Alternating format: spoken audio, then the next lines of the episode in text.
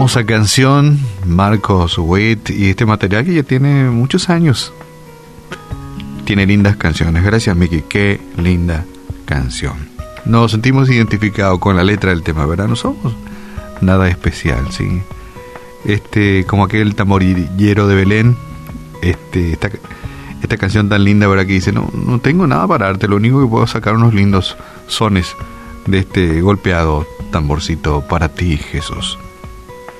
Te leía eh, ayer y hoy también te leí. Y siempre queremos eh, dar a conocer a nuestra audiencia de que no estamos solos en este planeta, aunque a veces la soledad nos abraza. ¿Te sentiste abrazado alguna vez por la soledad? ¿Te sentiste solo o sola con tus problemas y tus dificultades? Bueno, entonces usamos eh, la palabra de Dios para decirte, siempre apelando al carácter y la naturaleza de Dios, de que Dios está con nosotros, es decir, está presente a nuestro lado en toda ocasión, en todo momento, y Él dice, bueno, si me permitís, yo te ayudo, te extiendo mi diestra. Y te decía hoy que, que Dios está con nosotros y que Dios te dice, no temas, Dios te dice, no te angusties. Y ayer recuerdo leía un, un texto también de Isaías donde decía que si, si pasas por las aguas, eh, Dios te dice, yo estaré contigo.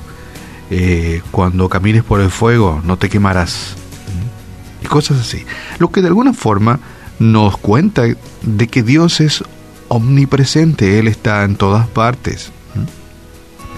Él escucha todo, Él lo sabe todo, Él lo ve todo.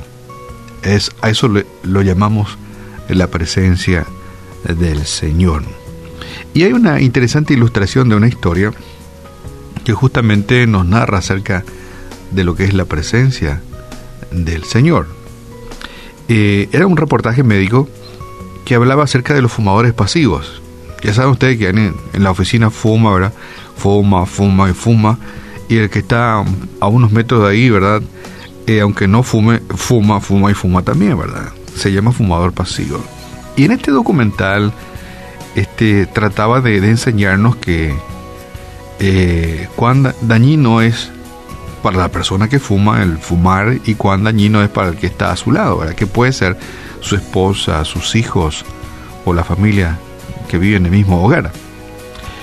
Este, y, y ellos en este documental graficaba para que podamos darnos cuenta de cuán verdadero es que ese humo que está en el ambiente es nocivo. Hicieron, tiraron en el medio ambiente un polvo muy fino, un polvito, un químico que se mantenía en suspensión en el aire, igual que el humo. Y trataban de demostrar cómo ese humo estaba ahí en ese ambiente, invadía prácticamente ese lugar y era un documental muy interesante.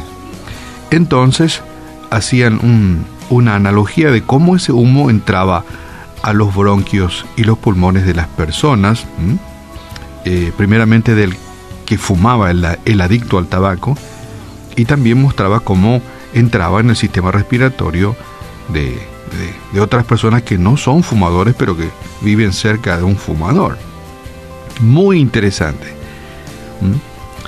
Y yo sé que muchas personas hoy día se manifiestan molestas por la presencia del humo del tabaco, que no es realmente simpático, a nadie simpatiza estar oliendo. Pero ahí está, ahí está el humo del tabaco. Lo quisieran o no, allí en la oficina o allí en el hogar o no sé, en la plaza, ahí está el humo del tabaco realmente estaba interesante. Pero ¿por qué te cuento esta historia? De pronto podemos pensar en algo que los seres humanos tratamos eh, de eludir. Yo creo que muchos tratamos de eludir los espacios donde hay olor a tabaco, ¿verdad? Eh, tratamos de salir de ahí, de, alejarnos, o decirle al fumador salite de acá o fuma fuera, en otro lugar. Y, pero también pensé en que nosotros los seres humanos tratamos sistemáticamente de eludir, aparte del, del humo del, del tabaco, la presencia de Dios en nuestras vidas. Y algunos dirán, ¿qué? Sí. Muchas personas tratan de eludir la presencia de Dios. Nos gustaría que Dios estuviera cuando nos portamos bien, ¿verdad? Cuando hacemos obras de caridad, obras de bondad. Queremos que Dios nos saque fotos, ¿verdad? Dios, mira aquí, estoy haciendo un acto de bondad, solidaridad. Y que desapareciera cuando nos portamos mal, ¿verdad que sí? Dios, aléjate, cierra tus ojos, ¿verdad? Apaga la cámara. Yo creo que muchos pensamos de esa forma, ¿verdad? Cuando, somos, cuando estamos haciendo actos de bien, que Dios prenda la cámara y acción. Pero cuando vamos a hacer algo malo, Dios apaga la cámara. Que a la hora de ir al, templo, que Dios con su presencia nos acompañe. Pero cuando le damos rienda suelta a nuestras inclinaciones, le da, queremos darle de vacaciones a Dios, ¿verdad? Que Dios esté ausente. Esa es la forma de actuar de muchísima gente, de mucha gente. Si pudiéramos pintar la presencia de Dios alrededor de nosotros, descubriríamos con asombro que Él está en todo lugar. Sí, su palabra lo dice. Todos los días te decimos, Dios está contigo. Él es tu amparo, tu fortaleza, tu ayudador. Y que ve todo, ve todos tus actos, ve nuestros actos, que juzga nuestras palabras y que como dice el último libro de la Biblia, el Apocalipsis, llegará el día en que se abrirán los libros y será leído todo lo que pensamos, todo lo que nadie vio. ¿Sabías? Lamentablemente, por usar la frase, Dios no apaga la cámara, ni tampoco el micrófono. Dios lo sabe todo. Y es en vano que tratemos de huir de la presencia del Señor. La presencia del Señor en todo tiempo, en todo lugar. Y eso es muy bueno. Qué lindo saber que Dios está presente en este lugar, en este recinto. Y dice Proverbios capítulo 15, el verso 3, los ojos de Jehová están en todo lugar. ¡Wow! Sí, los ojos del Señor están en todo lugar. Así que bueno, por un lado tengamos en cuenta este detalle, no nos engañemos. Un día le daremos cuenta a Dios de todo lo que hemos dicho, que no, lo que no hemos dicho, lo que hicimos y lo que no hicimos también. Y es realmente interesante. Pero nunca es tarde para cambiar.